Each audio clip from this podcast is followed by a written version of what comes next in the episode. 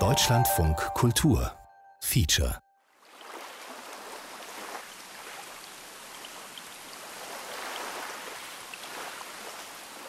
That sounds pretty exciting, Lorenz. You seem pretty confident about this.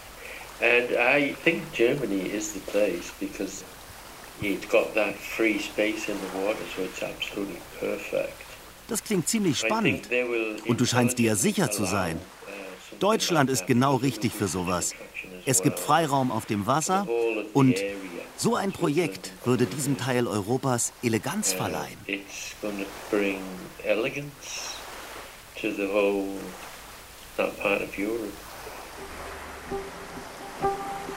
Die Freiheit der Meere.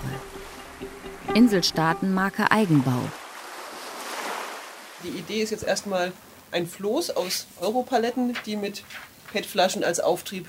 Mhm. Das ist jetzt mal die Vorgabe. Das ist die Vorgabe, und was oben drauf genau. steht und wie groß sie exakt ist, das steht noch nicht fest. Genau. Mhm. Okay. Ich bin immer noch in Malta. Wenn ich nach England fliegen würde, müsste ich in Quarantäne. Vielleicht fliege ich nach Holland.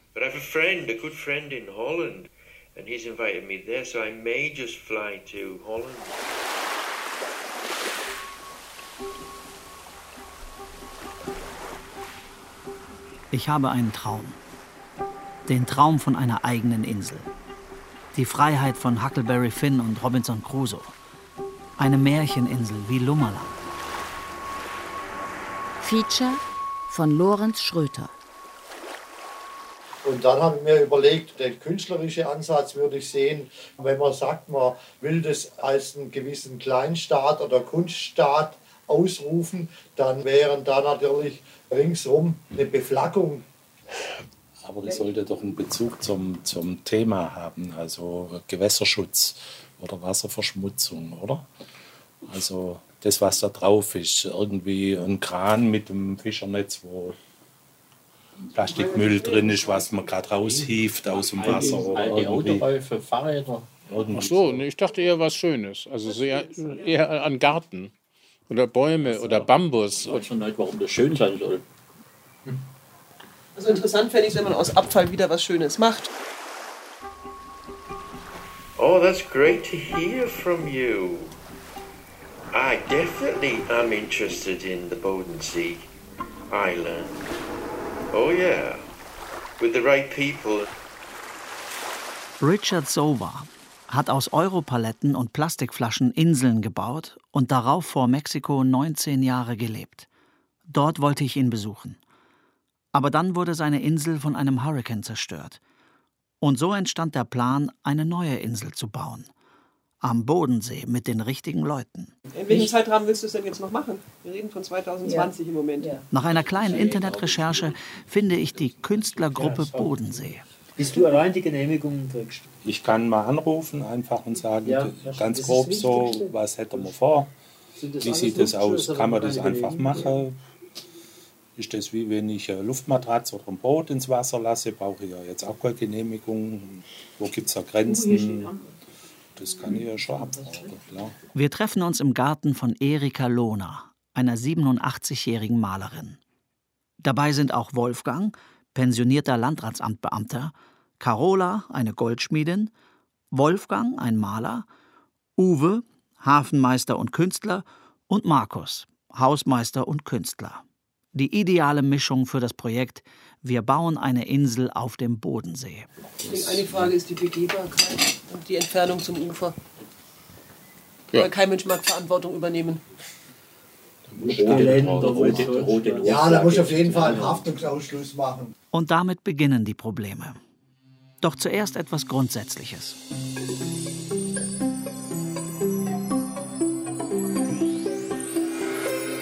Alexander Pröls ist Professor für Völkerrecht, speziell Seerecht. Wo beginnt die Freiheit? Auf der Hohen See gilt prinzipiell die Freiheit der Meere. Je näher man Richtung Land fährt mit einem Schiff, desto mehr nimmt die Freiheit der Meere ab und die Freiheit der einzelstaatlichen Hoheitsgewalt nimmt dann zu. Nehmen wir mal an, ein chinesisches Schiff fährt durch die Nordsee und führt Hinrichtungen durch. Wäre das möglich? Das wäre nicht möglich, das wäre keine friedliche Durchfahrt. Diese Durchfahrt dürfte untersagt werden. Das gilt natürlich nicht für die hohe See. Ja, auf, auf hoher See gilt eben prinzipiell Freiheit. Das heißt, solange dieses chinesische Schiff nicht in die Gewässer einfährt, die unter der Hoheitsgewalt eines anderen Staates stehen, ist das grundsätzlich so. Wie viel Prozent des Meeres sind denn jetzt noch frei, also wo die Freiheit des Meeres gilt? Das ist immer noch der größte Teil. Das sind also, sagen wir mal, das ist eine Schätzung jetzt, vier Fünftel der Meere sind das immer noch. Aber es gibt auch dort Tendenzen, die Freiheit einzuschränken, zum Beispiel unter Bezugnahme auf die Bekämpfung des maritimen Terrorismus und andere Aspekte. Ich bin nicht der Erste, der einen Staat auf einer Insel gründen will. Lester Hemingway, der Bruder des Literaturnobelpreisträgers, hat 1964 auf einem kleinen Floß einen Staat ausgerufen. Seine Frau nähte die Fahne und er ließ Briefmarken drucken. Ein paar davon habe ich in meinem Keller. Die Tochter Hemingways hat sie mir geschenkt, als ich sie 2009 in Coral Beach, Florida, besucht habe. In this little note, my dad hier schreibt mein Vater, wie werde ich mein eigener Huck Finn? Das Leben auf einem Floß kann eine neue Welt öffnen. New Atlantis hatte sechs Staatsangehörige. Die Familie Hemingway, einen Admiral und CIA-Agenten, der an einem Mordkomplott gegen Fidel Castro beteiligt war, und dessen Geliebte Giulia Cellini aus einer Mafia-Familie, die Casinos auf den Bahamas und Kuba betrieben hatte. Talk about luck my dad had. He had the president of the international er hatte den uh, Präsidenten des Internationalen Währungsfonds zu sich nach Hause zum Abendessen eingeladen. Und alles sah sehr gut aus. Doch dann kam der erste große Hurrikan der Saison, Betsy oder dann, und fegte seine kleine Insel von der Landkarte.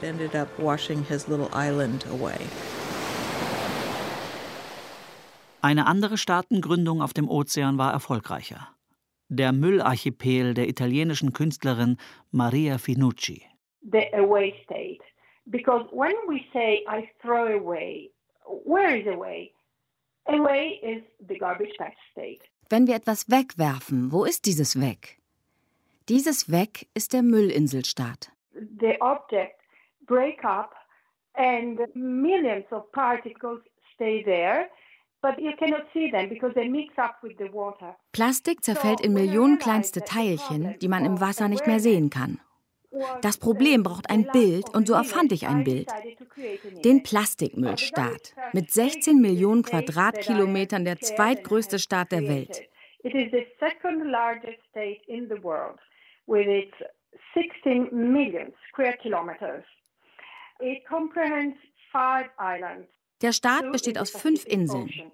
Zwei im Pazifik, eine im Indischen Ozean, zwei im Atlantik. Diese Inseln sind aus Müll, den wir wegwerfen. Irgendwann landet er im Ozean. 2013 ging ich zur UNESCO und erklärte das zum Staat.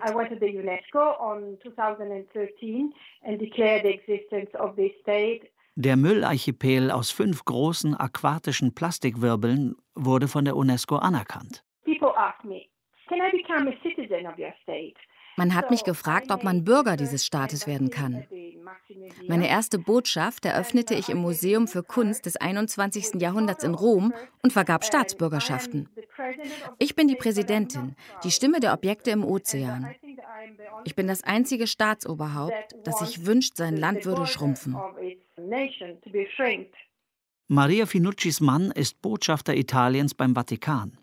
Bei offiziellen Empfängen wird sie zuerst aufgerufen, da sie als Präsidentin eines Staates höherrangig ist. Ich habe eine Verfassung geschrieben und eine Flagge gestaltet. Auf einem blauen Feld für das Meer sind fünf Pfeile, wie beim Recycling-Symbol. Aber nicht in grün, sondern in rot für Gefahr.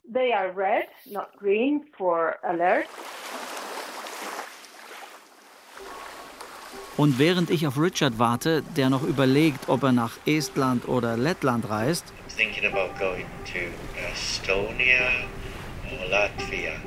Während Wolfgang sich beim Landratsamt in Friedrichshafen erkundigt, ob wir eine neue Insel ins Wasser des Bodensees lassen dürfen, unterhalte ich mich mit dem Niederländer Boyan Slat per Videocall. So I started the ocean cleanup back in 2013. 2013 tauchte ich vor Griechenland und sah unter Wasser mehr Plastiktüten als Fische. Boyenslat war damals 16 Jahre alt und er erfand danach eine Mülleinsammelanlage, die aussieht wie eine riesige Schwimmnudel. Sie sollte den im Meer treibenden Plastikmüll einfangen. So the way we clean up the legacy is by having sort of very large floating systems that we deploy in the middle of the ocean. Es sind schwimmende Systeme mitten im Ozean, die wie künstliche Strände wirken. Strände fangen Müll sehr gut ein, aber da es im Ozean keine Strände gibt, bauen wir welche.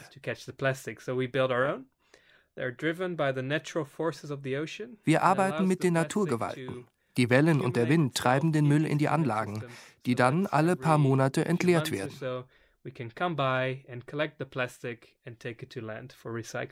Seine Firma Ocean Cleanup hat inzwischen mehrere Millionen an Spenden und Fördermitteln bekommen. We've developed technologies to, on one hand, clean up what's already in the ocean, which accumulates in vast garbage patches in the middle of the ocean.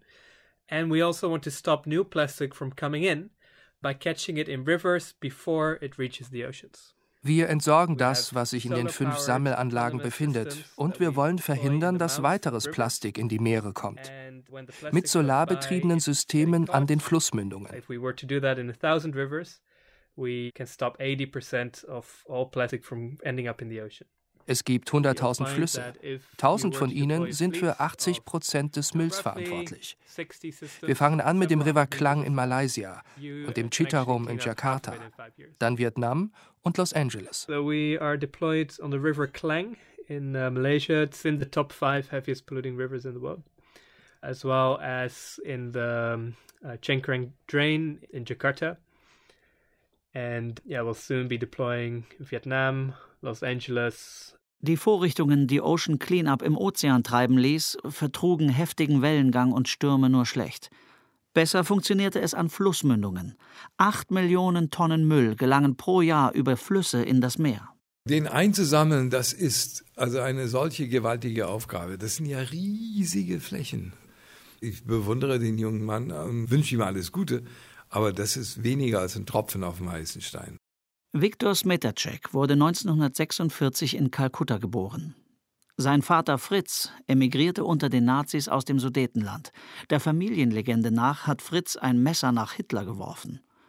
Fritz Metacek zog mit seiner Frau Achat ins nordindische Nainital am Rande des Himalayas, nahm die indische Staatsbürgerschaft an, wurde der Experte für die Schmetterlinge Indiens und lebt in einem Forstanwesen, das noch heute der Familie gehört und wo noch heute Leoparden die Hunde des Hauses fressen.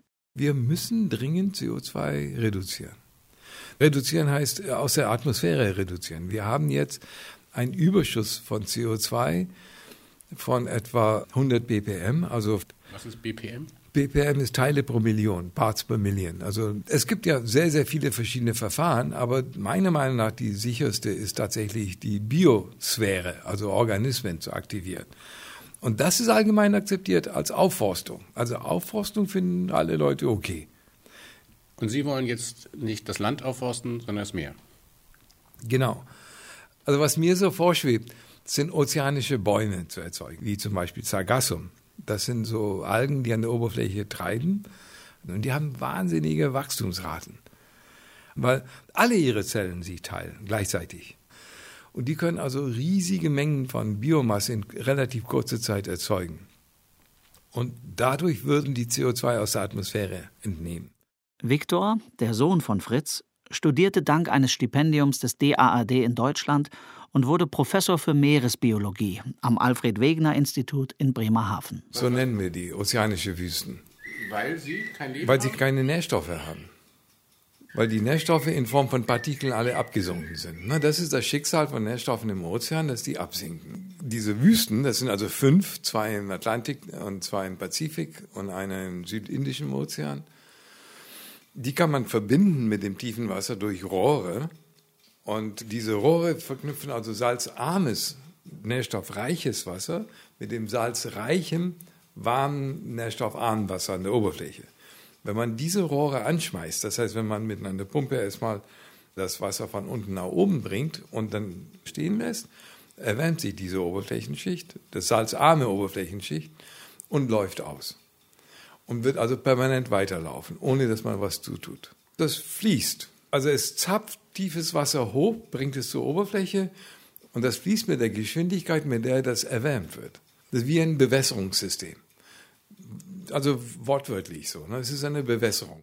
Im riesigen Garten von Viktor Smetaceks Villa hinter der Autobahn A27 nach Bremen wachsen 22 verschiedene Bambusarten. Keine Pflanze speichert mehr CO2. Das Gras, Bambus gehört zur Familie der Gräser, ist reich an Silikat und das verschließt CO2 dauerhaft in seinen Zellen. Mehrere vier Meter hohe Gebüsche sind in Smetaceks Garten verteilt und treiben im Frühling aus. Dann lädt er Freunde zum Bambusspitzenessen ein. Wenn das Wasser der Tiefe aufgrund von Erwärmung nach oben durch die Rohre dringt, entsteht eine fruchtbare Mischung, etwa für Sargassum, Tang. Und wenn man also diese Felder von Tang hat, ne, die an der Oberfläche treiben, die sammeln auch Plastik an. Das wird mit eingebunden, so, ne, die, also die verheddern sich und, und so weiter. Und dann würde man die mit diesen Ballen auch gleich wegkriegen. Auch Viktor Smetacek will die Welt retten. Anscheinend ein Wunsch, den das Meer bei vielen auslöst. Übrigens, dieser Tang wird auch Regenwald des Ozeans genannt, weil es ja ungeheuer biodivers ist. Da kommt alles Mögliche an Fischen und, und Krebse und so weiter. Da wäre also wirklich der Bär los. Man würde also völlig neue Ökosysteme aufmachen, die man dann auch nutzen könnte. Und da würde man dann Aquafarms gründen und da würde man Fische züchten. Dann könnte man auch die natürlichen Fischbestände die Wildfische entlasten. Da könnte man also große Flächen dann als Naturschutzgebiete erklären, weil man hätte andere Quellen für Fische. Vielleicht ist es die magische Horizontlinie des Meeres, diese Andeutung der Unendlichkeit, die den einen zu utopischen Ideen verhilft und den anderen zu spirituellen Eingebungen. I was praying. I'd studied spiritual traditions mainly in the uh, Bible and the prophecies there uh, warn of those types of things. Ich habe gebetet. Uh, ich habe mich mit uh, spirituellen Traditionen vor allem in der Bibel beschäftigt und ich habe die höheren Intelligenzen des Universums um Ideen gebeten. Und kurz darauf hatte ich eine Vision. Es war fast wie ein YouTube-Video im Kopf. Ich befand mich in einem fliegenden Objekt und blickte von oben auf den Ozean. Und ich sah ein Eiland mit blühender Vegetation. Sofort wusste ich, dass dort friedliche Menschen leben, wie im Paradies im Meer. Ich wusste, die Insel schwamm auf dem Müll der Welt. Like a garden of Eden on the ocean, and I also knew that it was floating on the trash of the world. Das ist Richard Sova der Mann, der 19 Jahre auf zwei selbstgebauten Inseln in der Karibik gelebt hatte. Um 6 Uhr früh hole ich ihn von der Flixbus-Haltestelle ab, nach neun Stunden Fahrt aus Poznań, Polen. In seinem Rollkoffer sind all seine Besitztümer. Oben in den Koffer hat er ein Loch hineingeschnitten. Dort schaut der Hals seiner Gitarre raus. So spart er bei Flügen die Kosten für ein zweites Gepäckstück.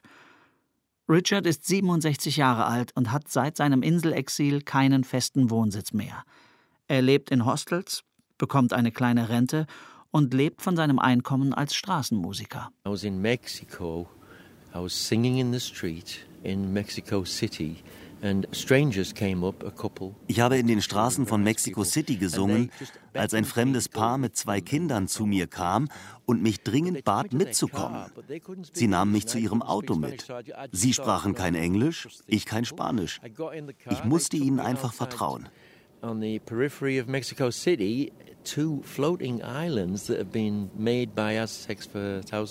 Sie brachten mich an den Stadtrand.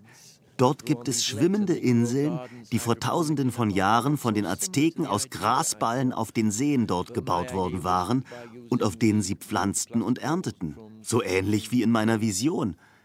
Ich wollte stattdessen Plastikflaschen verwenden und darauf einen Garten anlegen, den Regen auffangen, mit dem Sonnenlicht kochen und eine Komposttoilette einrichten. Es war einfach zu viel Zufall. Da hatte ich diese Vision und dann brachten mich Fremde zu den schwimmenden Inseln.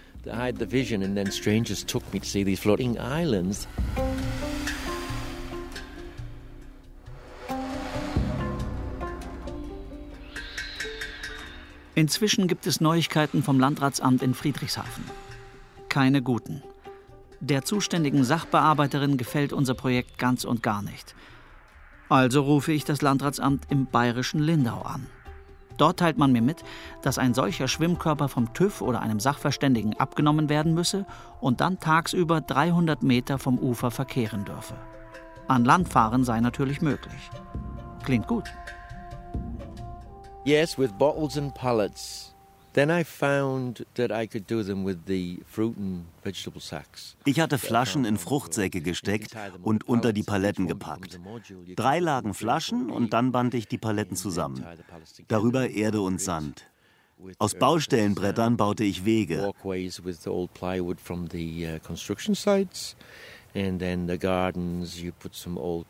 Ich zog Pflanzen in alten Töpfen und die Wurzeln krochen durch die Löcher ins Meer. Unter der Insel wuchsen Korallen.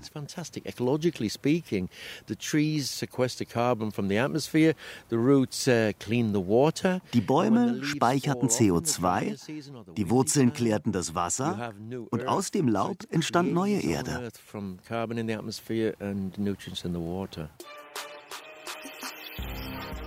Fernsehteams aus aller Welt berichten über sein Eiland. MTV, Discovery Channel, RTL, Mare TV, Korea TV mit Millionen Aufrufen im Internet. It's really amazing to see how people are so creative nowadays. Imagine from waste plastic bubbles, reeds or some other kinds of recycled materials, new beautiful artificial floating and man-made islands came into existence and became one of the best scenic attractions in the world. Touristen wurden zu seiner Insel gerudert und schauten ihm beim Gärtnern zu. I had many things growing on the island. There was a lot of plants that just grew naturally that I could eat, many herbs that could take a certain amount of salt. Ich hatte viele Pflanzen auf meiner Insel. Einige wuchsen von selbst. Und ich konnte Pflanzen essen, die Brackwasser vertrugen. Zum Beispiel Meerbohnen. Die habe ich mit Eiern gebraten. Ich hatte eine Tequila-Pflanze, einen Granatapfelbaum, einen Olivenbaum, Tomaten und einen Gewürzgarten. Richard ist Vegetarier. Absolutely amazing the way that the nature was growing underneath and on top. I didn't do anything about the underneath side. It just happened, and uh, because there was so many hiding places for the little fish. Die Natur wuchs oberhalb und unterhalb meiner Insel. Kleine Fische versteckten sich und Korallen gediehen an den Netzverpackungen. Die Plastikflaschen waren in der Dunkelheit unter Wasser geschützt. Dort erreicht sie kein UV-Licht, das Plastik zerfallen lässt. Yes, I had a, um, a solar cooker made out of uh, mosaiced old recycled mirrors. Mein Solarherd war aus Spiegelscherben, meine Komposttoilette produzierte Erde und meine Waschmaschine wurde mit Solarenergie betrieben. I had a wind-powered, solar-heated washing machine. You had air condition? Yeah, I had an air condition, wave-powered, that creates electricity instead of using electricity. So it's like a, a water piston. It's just a hole in the island, but when you're on the swell of about one meter, Die Klimaanlage wurde von Wellen angetrieben und produzierte Elektrizität. Durch ein Loch in der Insel drückt der Wellengang das Wasser auf und ab. Wenn das Wasser nach unten fließt, saugt es Luft aus einem Ventil an. Wenn die Luft nach oben steigt, wird sie durch einen Kolben in das Haus gedrückt. Rauf, runter. Das lädt Batterien auf und bringt frische Luft. And then that air, when the water goes up, is pushed out through another valve system into the house, turns a turbine and charges batteries up and gives nice fresh air. Von der Künstlergruppe Bodensee verabschiedet sich einer nach dem anderen von dem Projekt. Es geht ihnen zu schnell. Wie sieht es mit der Versicherung aus? Ich habe keine Zeit, ich bin in Urlaub. Und überhaupt, das ist doch alles albern. Was soll das Ganze? So richtig kann ich diese Frage nicht beantworten. Wozu dient diese Insel? Warum gründe ich einen eigenen Staat?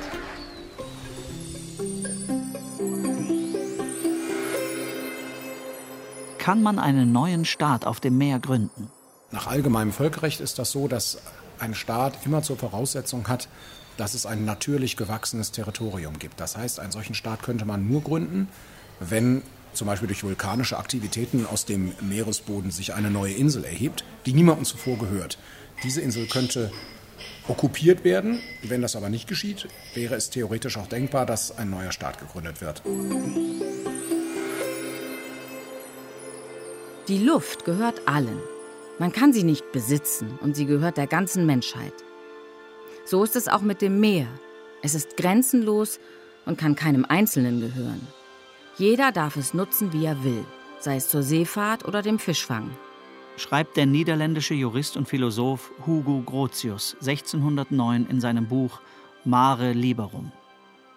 Gegen die herrschende Vorstellung, Staaten könnten ihre Schifffahrt schützen, indem sie das Meer beanspruchen so wie es die antiken Römer mit dem Begriff Mare Nostrum für das Mittelmeer postuliert hatten und zu Grotius Zeiten die Portugiesen für ihren Asienhandel.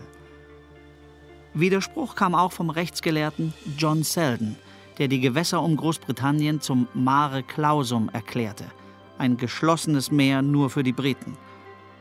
Schließlich kam es zum Kompromiss. Im 18. Jahrhundert reichte die Souveränität eines Staates so weit auf das Meer hinaus, wie eine Kanone schießen konnte. Daraus entstand dann die Drei-Meilen-Zone, fünfeinhalb Kilometer. Es kann natürlich theoretisch passieren, dass sich eine Sandbank durch natürliche Prozesse in eine Insel verwandelt. Und eine Insel setzt voraus, dass das Festland auch bei Flut über der Wasseroberfläche ist. Und dann ist es im nächsten Schritt auch theoretisch denkbar, Dafür gibt es gewisse Voraussetzungen. Die Insel muss bewohnbar sein. Ähm, es müssen die Voraussetzungen dafür da sein, dass dort Leben existiert. Und dann ist es theoretisch möglich, dass neues Territorium in diesem Sinne entsteht.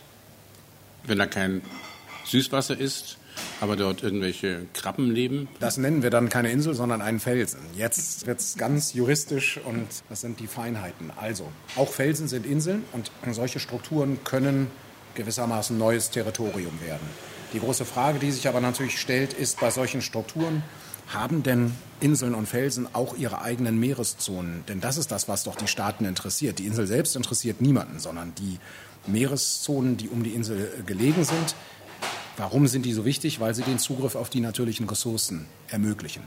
Felsen, also Inseln, die kein eigenes ökonomisches Leben zulassen und damit von Menschen nicht dauerhaft bewohnt werden können, haben nur ein 12 Seemeilen Küstenmeer, aber keine 200 Seemeilen ausschließliche Wirtschaftszone oder einen sogenannten Festlandsockel. Das ist der Meeresboden unten drunter. Inseln haben aber alle diese Zonen. Unendliche Weiten, unsichtbare Grenzen und zahllose Untiefen. Was für das Meer gilt, gilt offenbar auch für das Seerecht. Es entstehen ständig neue Rechtsfragen, und zwar deshalb, weil menschliche Aktivitäten zum Tragen kommen, an die früher niemand gedacht hat. Was jetzt zum Beispiel eines der ganz großen Streitfragen ist, äh, wir wissen, welchen Rechtsstatus die mineralischen Ressourcen des Tiefseebodens haben. Aber welchen Rechtsstatus haben die Organismen, wir nennen die marine genetische Organismen, die an den sogenannten Black Smokern, also an den hydrothermalen Quellen leben? Gehören die dann zu dem Regime des Tiefseebodens oder ist das jetzt wieder Freiheit, hohe See, jeder darf die da rausholen? Darüber streiten verschiedene Staatengruppen auch derzeit. Es findet gerade der Versuch statt, ein internationales Übereinkommen auszuhandeln, das sich genau mit dieser Frage beschäftigen soll. Und da sind die Meinungen gespalten. Zuletzt hat die ganze Debatte um Geoengineering zum Beispiel auch die Meere ergriffen, also um Tätigkeiten, die eigentlich dazu dienen, einen Beitrag zur Bekämpfung des Klimawandels zu leisten, die aber möglicherweise negative Folgewirkungen haben auf die Meeresumwelt.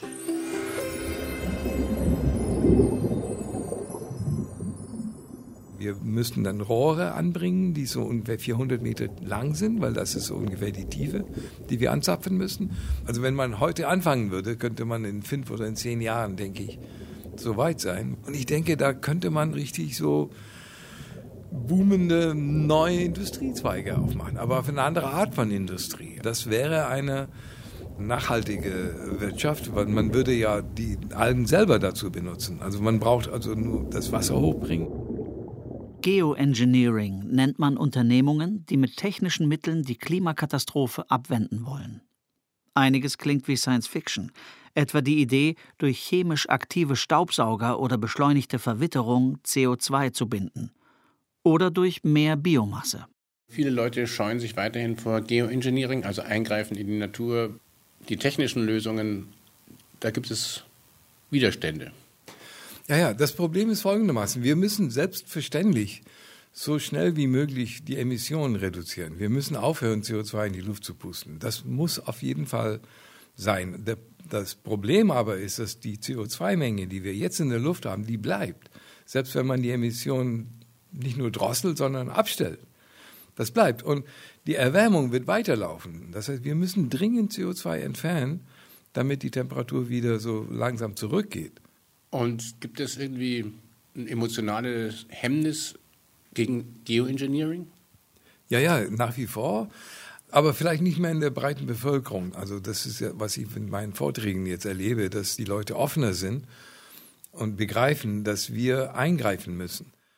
Viktor Smetacek hat bittere Erfahrungen mit der Politik des Verhinderns gemacht. Als er 2009 mit dem deutsch-indischen Forschungsprojekt LOHAFEX 300 Quadratkilometer des Südpolarmeers mit Eisen düngen wollte, um das Wachstum von Kieselalgen anzuregen, die dann CO2 aufnehmen und am Ende ihres Lebens damit zum Meeresboden sinken würden, sorgte eine kleine Umweltorganisation für politischen Druck, sodass Lohafex in einem Gebiet fast ohne Kieselsäure seine sechs Tonnen Eisen aussetzen musste und der gewünschte Effekt nicht eintreten konnte. Das Meer gilt als heilig und soll nicht manipuliert werden. Nicht mit den paar Kilo Eisenspänen, die Smetacek ausstreuen wollte, weit weniger als Eisen in Form von kosmischem Staub täglich auf die Erde regnet. Obwohl die meisten Küstenstädte des Mittelmeers ihre Abwässer ungeklärt ins Meer laufen lassen, obwohl fünf bis zwölf Millionen Tonnen Plastikmüll pro Jahr im Meer landen, doch proaktiv zu werden, also einen Teil des Meeres zu nutzen, so wie wir das Land nutzen, das stößt auf instinktiven Widerstand. Aquakultur der besonderen Art, das wäre vergleichbar der Agrikultur, die an Land vor 5.000, 6.000 Jahren losging, als die Megafauna zerstört war. Mammut, Wollnashorn, Höhlenbär, Riesenfaultier. Also, also, alles aufgegessen war, also die Großtiere. Und wir haben diese Lage jetzt schon im Ozean. Wir haben ja die Fische alle rausgeholt. Mit kilometerlangen Fangleinen werden die letzten Reservoirs abgeschöpft. Mit Schleppnetzen in 100 Meter Tiefe wird der Meeresboden in Wüste verwandelt für Hühnerfutter. Das ist das Problem mit der Freiheit. Jeder macht, was er will. Der Meeresboden jenseits der Gebiete unter staatlicher Hoheitsgewalt und seine Ressourcen sind das sogenannte gemeinsame Menschheitserbe. Und dafür wurde mit dem UN-Seerechtsübereinkommen eine internationale Organisation gegründet, die die Ressourcen, die mineralischen Ressourcen dieses Tiefseebodens verwaltet und später, wenn der Meeresbodenbergbau denn mal beginnen sollte, auch dafür zuständig ist, die Einkünfte, die sich aus diesem Meeresbodenbergbau durch den Ressourcenverkauf ergeben, nach einem fairen Verteilungsschlüssel unter besonderer Berücksichtigung der ärmeren Staaten dann eben verteilen soll. Gibt es diesen Verteilungsschlüssel schon? Im Grundsatz schon. Es gibt nur noch nicht die genauen Regelungen über den Meeresbodenbergbau selbst. Das wird aber in diesem oder im nächsten Jahr kommen und dann könnte es eben tatsächlich auch mit dem Tiefseebodenbergbau losgehen. Ist es ein juristisches Problem oder ein technisches Problem? Sowohl als auch ist natürlich eine unglaubliche technische Herausforderung, in Meerestiefen von, ich sag mal, 4.000, 5.000 Metern Bergbau zu betreiben. Es ist ein Umweltproblem, weil solche Eingriffe haben gravierende Folgen. Die Umwelt des Tiefseebodens erholt sich außerordentlich langsam und deswegen äh, hat man beschlossen, durch sogenannte Ausgleichsmaßnahmen dafür zu sorgen, dass andere Gebiete des Meeres dann besonders geschützt werden. Jetzt werden die Baumstämme mit dem Gabelstapler zu dem Floß gebracht. Das Floß liegt auf einem, wie nennt man das, so ein Anhänger oder was ist das? Ein Fahrwerk. Ein Fahrwerk? Bootsfahrwerk. Ein, auf ein Bootsfahrwerk. Achtung! Und das Floß selbst war mal eine Badeinsel mit so rostigen Tonnen darunter. Jetzt müssen wir jetzt halt gucken, dass das rechts und links gleich wird. Inzwischen geht unser Projekt Wir bauen eine Insel für den Bodensee weiter. Vor uns liegt der Bodensee. Ein Dutzend Kinder in Neoprenanzügen segelt in kleinen Booten der Optimist-Klasse. Weiter draußen ziehen Segeljachten vorbei. Dahinter leuchten die Schweizer Alpen. Und jetzt probieren wir mal. Ich habe ein Maßband dabei, dass wir ungefähr hier die gleichen Abstände haben. 1,20. Der Status des Bodensees ist umstritten. Deutschland, Österreich und die Schweiz vertreten unterschiedliche Ansichten. Das gilt vor allen Dingen für ein Gebiet des Bodensees. Dort sagt ein Staat, das ist unser gemeinsames Eigentum. Dafür gibt es eine eigene Rechtsfigur, das nennt man Kondominium. Ja, der Richard ist hier, der praktisch diese Insel bei Mexiko gebaut hat. Der begleitet das Projekt, der wohnt gerade diese Woche bei mir. Und der Lorenz, einer aus Berlin, der vom SWR, wohnt auch bei mir und er begleitet das Projekt und hatte auch die Idee dazu. Bundesrepublik Deutschland hat sich nie final äußern wollen und hat das sozusagen offen gelassen, hat sich aber immer seine Rechte vorbehalten. Und der dritte Staat sagt, nein, nein, der Bodensee ist komplett zerteilt und jedem Staat gehört als souveränes Territorium ein Teil. Und das ist nie entschieden worden und bis heute unklar. Warum? Weil es keine große Rolle mehr spielt. Man hat dann später Nutzungsverträge geschlossen. Man hat gesagt, ist doch wurscht. Wir halten einfach dauerhaft fest, wir sind nicht einer Meinung, aber wir stimmen daran überein, dass es Regeln geben muss für die Fischerei, für die Schifffahrt, für den Transport und so weiter und so weiter. Und auf diese Art und Weise ist diese Frage bislang noch nicht relevant geworden. Ja, okay, dann machen wir das. Dann machen wir noch eine Versorgungsfahrt zu dir. Wir haben jetzt einen großen Bootsanhänger, den müssen wir abliefern, weil wir nochmal drei so Stämme brauchen. Und dann fahren wir bei dir vorbei und holen das andere Material. Ja, super, klasse Sache. Mit Richard wohne ich bei Markus in seiner Junggesellenwohnung. Wir kochen und trinken und reden. Eigentlich schade, wenn die Insel nur ein kurzfristiges Kunstprojekt wird. Man könnte doch hinaussegeln und auf einer Untiefe stranden. Eine Seekarte wird hervorgekramt. Äh, es gibt zwischen Reichenau und Mettnau eine Sandbank. Dann gibt es bei, den, bei der Insel Mainau äh, Sandbänke am Bodensee. And you think we should carry the, our island there? I think it's a fantastic idea. to actually anchor it in an area where the sand is not visible, it's just below. Fantastisch. Wir ankern, wo man die Sandbank nicht sieht, und wir warnen die Schiffe mit einem kleinen Leuchtfeuer.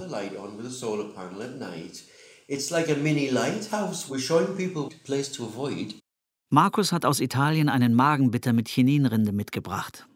Das stärkt die Geister. We could easily put plants on it and have willows rooting in. Uh, we could have four willows on each corner, one on Wir können an jeder Ecke eine Weide pflanzen. So and what will you do if the police, the water police will come?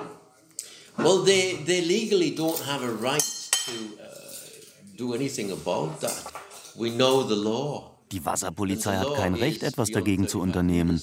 Wir kennen das Gesetz und das Gesetz ist, 35 Meter vom Ufer haben sie nichts zu sagen. Wir schaffen ein neues Land.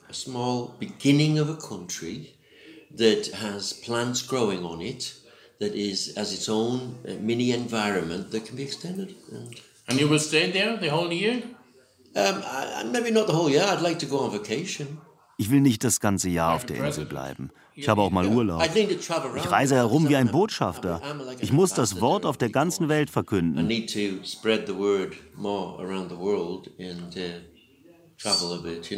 So the, the island shouldn't be on, on shore? No. No, because we would be invading them with our land then. Die Insel wird nicht an Land gehen, denn dann würden wir mit unserem Land in ein anderes Land eindringen. Dann sagen sie, wir seien in ihrer Gerichtsbarkeit und können die Insel beschlagnahmen. Aber ich glaube nicht, dass das passiert. Wir werden die Grünen kontaktieren. Ökologische Gruppen in der Region werden uns unterstützen. Und ich denke, vielen Menschen wird diese Idee gefallen. Wir können Essbares anbauen und das an arme Länder geben. Wir können viele gute Dinge tun. And uh, we can give some of that food to poor countries and things like that, you know. So we can do a lot of good things. Tagsüber arbeiten wir auf dem Werksgelände des Württembergischen Yachtclubs. Hier wurden die ersten Zeppeline und Wasserflugzeuge in den See gezogen. Es ist ein traumhaftes Gelände. Manchmal kommt einer der hemdsärmeligen Millionäre vom Yachtclub vorbei, schaut uns zu, erzählt von seinen Erfolgen und trinkt ein Bier mit uns. Diese 6,5 Meter lange Baumstämme, die wollen wir einmal durchbohren und mit äh, Gewindestange verschrauben. Und an den ganzen vier Ecken sind so 1000 Liter Fässer, die als Auftriebskörper dienen. Und dann wird das praktisch dann mit Europaletten als äh, Plattformbelag belegt und wird zusätzlich noch Kunststoffkanister und PET-Flaschen und so weiter in Netze reingemacht.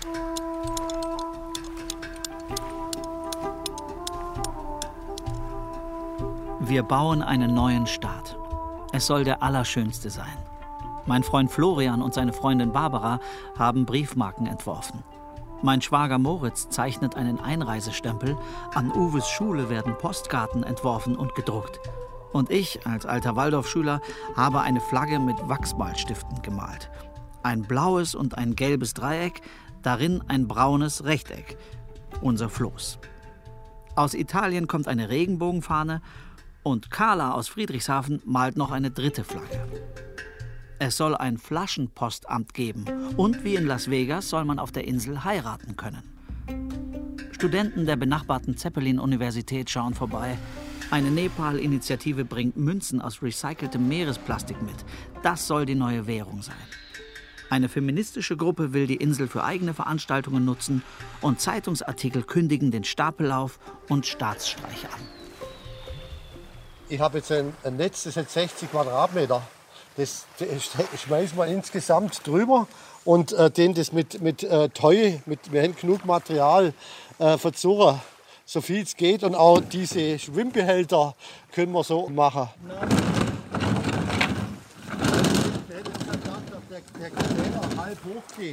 Um die ehemalige Badeinsel werden acht Baumstämme mit 20er Gewindestangen und selbstsichernden Muttern befestigt. Sie halten 4000 Liter Kanister, die der Insel einen Auftrieb von vier Tonnen geben. Zwischen den Stämmen werden Europaletten verschraubt, gesponsert von der Firma Paletten Heider. Und darüber ein grünes, grobmaschiges Netz, gesponsert von der Firma Sicherheitsnetze Zülz. Wenn man das einmal irgendwo durchbolzt, da holt man so eine Gewindstange, das, ist, das kostet viel. Ja. Und da kann man das richtig zusammenschrauben, das geht nie wieder auseinander.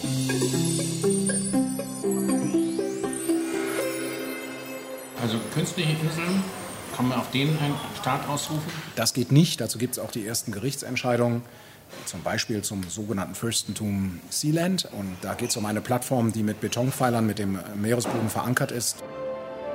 Auf einer ehemaligen britischen Flaginsel in der Nordsee hat in den 1960er Jahren der Radiopirat Roy Bates den Staat Sealand ausgerufen. Damals hatte die BBC das Rundfunkmonopol und einige findige, geschäftstüchtige Abenteurer sendeten von Schiffen und ehemaligen Flaginseln ein modernes Musikprogramm, also Rock'n'Roll, für das sich die BBC in den frühen 60er Jahren zu fein war. This is the story of the Principality of Sealand and its absolute rulers, Prince Roy and Princess Joan. Sealand existiert noch heute und vergibt Staatsbürgerschaften und Adelstitel. Völkerrechtler Alexander Pröls hat von seinen Studenten eine Staatsbürgerschaft von Sealand geschenkt bekommen. Dazu gibt es auch die ersten Gerichtsentscheidungen zum sogenannten Fürstentum Sealand. Und das wird einhellig überall auf der Welt so gesehen. Das ist eine künstliche Insel und künstliche Inseln können keine Staatsqualität haben. 1877 durchquerte ein gewisser Kapitän John Meads das südchinesische Meer. Er entdeckte ein paar Riffe und Inseln, die er für sich in Anspruch nahm und ein Königreich der Humanität gründete, mit ihm als König John. Morton Meads, ein Nachfahre dieses John Meads, erhob 1972 Anspruch auf die als Spratleys bekannte Inselgruppe und verklagte die USA und andere Staaten auf 25 Milliarden Dollar. Die Klage wurde nicht angenommen. Seitdem hat man von den Meads nichts mehr gehört. Auch der Völkerrechtler Pröls nicht.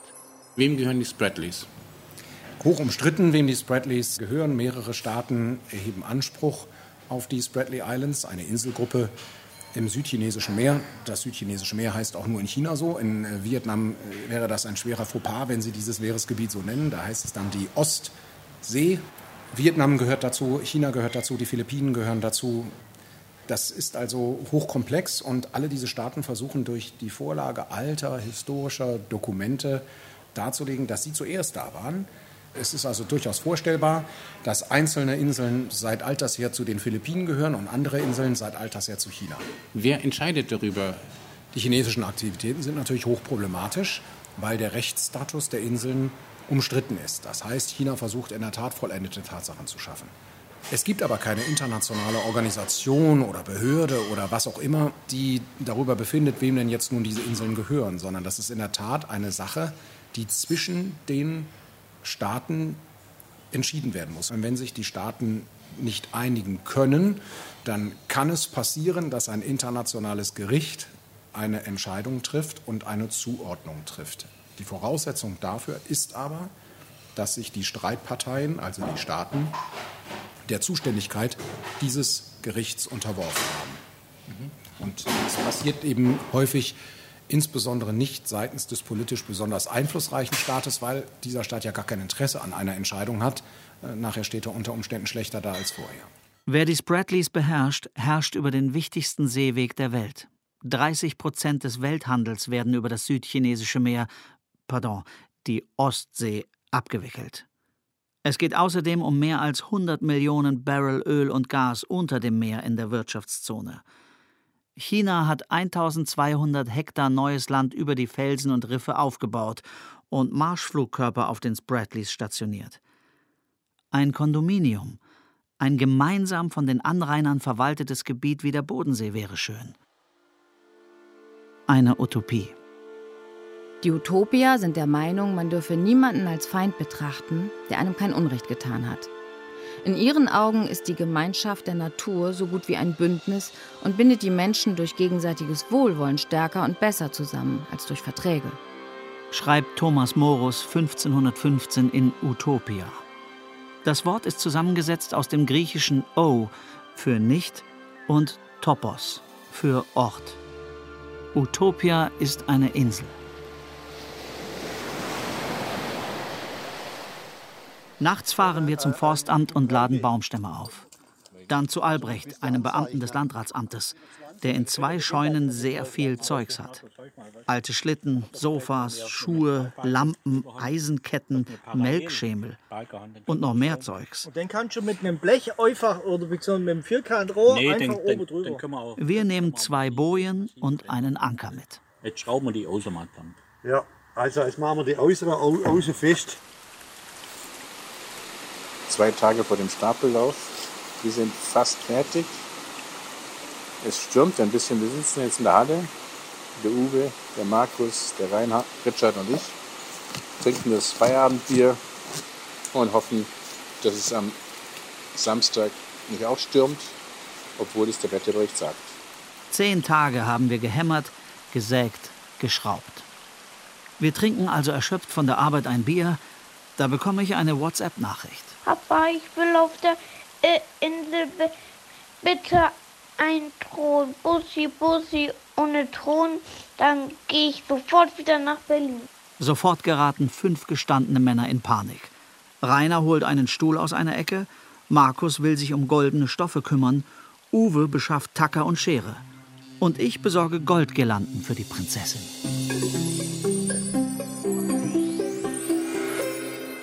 Also wäre es möglich, auf dem Bodensee einen neuen Staat zu gründen? Wenn aus Gründen, die ich mir nicht vorstellen kann. Ähm, also die Antwort lautet nein. Ja, es müsste natürlich gewachsen sein, erstens. Und zweitens, Freiheit gibt es auf dem Bodensee nach Ansicht keines Staates, sondern die Frage ist nur, wem gehört der betreffende Teil? Allen, zweien oder nur einem der Staaten? Das ist sozusagen die entscheidende Frage wenn jetzt dann plötzlich ein vierter Player auftaucht, der einen Baum pflanzt mit einer Insel, der sozusagen gewachsen ist, der Baum, oder? Das funktioniert deshalb nicht, weil der Bodensee jedenfalls Territorium ist. Es ist kein freies Gebiet, kein staatenloser Raum. Ich werde es auf einen Gerichtsprozess ankommen lassen. Dann der große Tag von Stapellauf und Staatsstreich.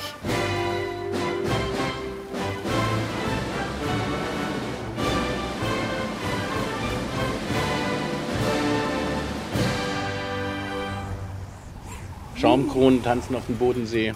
Und so, bei dem Wetter, bei dem Wind, können wir die Insel, unsere Inselstaaten nicht zu Wasser lassen. Die würde dann schon beim Reinfahren, Reinschieben kaputt gehen. Und jetzt sind wir alle ein bisschen ratlos. Ich habe einen Traum. Den Traum von einer eigenen Insel. Die Freiheit von Huckleberry Finn und Robinson Crusoe.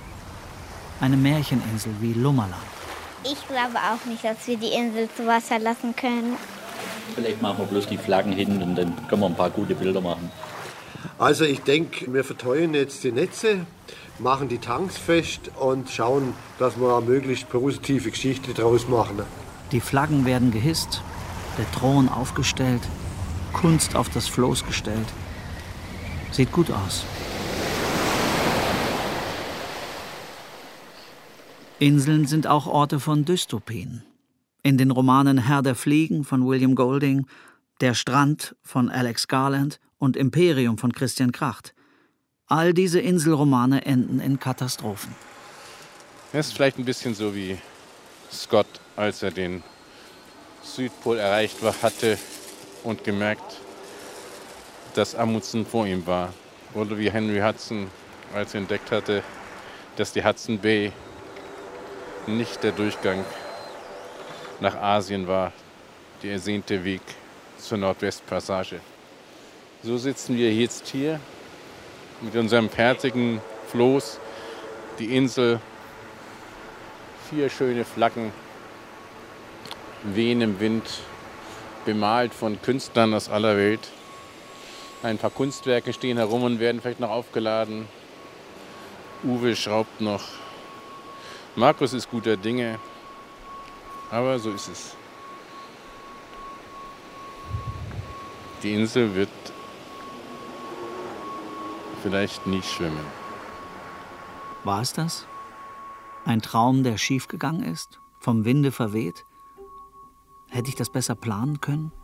Vermutlich. Hat sich die ganze Arbeit und nicht zu vergessen das Geld für Gewindestangen, Baumstämme, Briefmarken, Flaggen und so weiter gelohnt? Ja, ich hätte das Ganze auch lassen können. So ein Schmarrn. Eine Insel zu bauen und einen Staatsstreich zu planen. So kann man das sehen. Und dennoch, es war ein tolles Abenteuer. Ich habe gute Typen kennengelernt und irgendwie gibt es die Insel doch. Die Arbeit war nicht umsonst. Nächstes Jahr wird es einen neuen Versuch geben. Ein Sturm hat die Insel von Lester Hemingway hinweggefegt. Auch Richards Insel wurde von einem Hurrikan zerstört. Und nun unsere Insel. Doch die Idee lebt.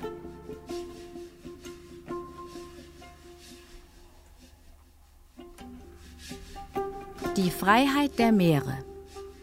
Inselstaatenmarke Eigenbau. Feature von Lorenz Schröter. Es sprachen Sebastian Schwab, Max Rubaum, Stefan Roschi und Konstanze Weinig. Ton und Technik Andreas Völzing und Angela Raymond. Regie Tobias Krebs. Und nicht vergessen. Wir müssen dringend CO2 aus der Atmosphäre reduzieren. Redaktion Walter Filz. Produktion Südwestrundfunk und Deutschlandfunk Kultur 2021.